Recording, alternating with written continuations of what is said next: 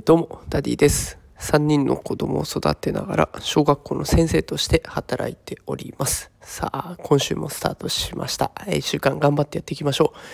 う。さて今日はですね教育改革金融のプロが教える資産形成のコツというテーマでお送りしたいと思います。2022年4月からということで今度の4月からですね来年度になりますがえ高校の家庭科で金融教育を取り扱うようになっていきます。ということはねあの家庭科の先生が株式だったりとか債券あとは投資信託などの資産形成について教えることになるわけです。私もねあの資産形成のために投資をいろいろやってますがまだまだ素人で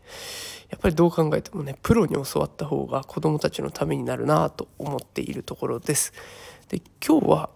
あのプロが教育してくれるその金融についてプロが教育してくれる世界に変わるかもしれないっていう明るい未来話題をお届けします。日刊工業新聞社というところが出している記事をもとにこの放送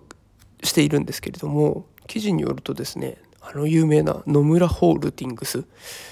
とかあと三菱 UFJ とかっていうところがどうやら子どもたちのために授業のプログラムを開発してくれるということを進めているらしいです。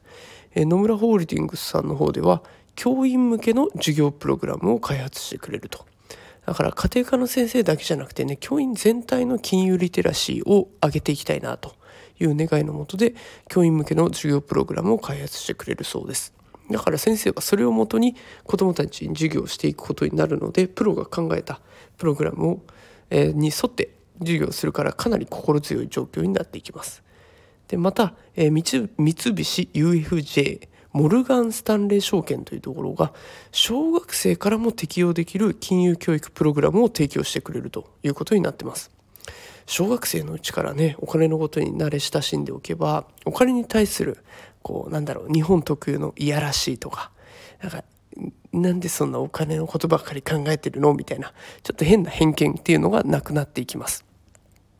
あの日本は本当にねお金の話をするとちょっといやらしいなと思われがちですがただお金抜きでの生活っていうのはできません。お金は絶対必要なものになっていきます。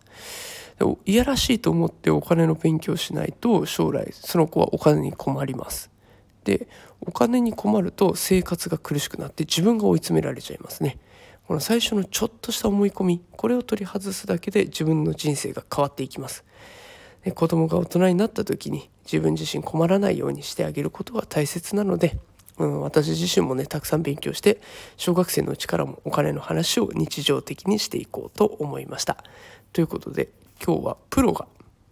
小学生から高校生に至るまでの金融教育に関わってくれるよというニュースをお届けしました。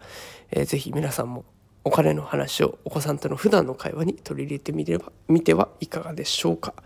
ということで今日はこの辺で終わりにしていきたいと思います。えー、スタンド FM だけじゃなくてねノートとか Twitter でもいろいろやってますので育児とか教育情報気になる方は是非覗いてみてください。それでは今日はこの辺で失礼します。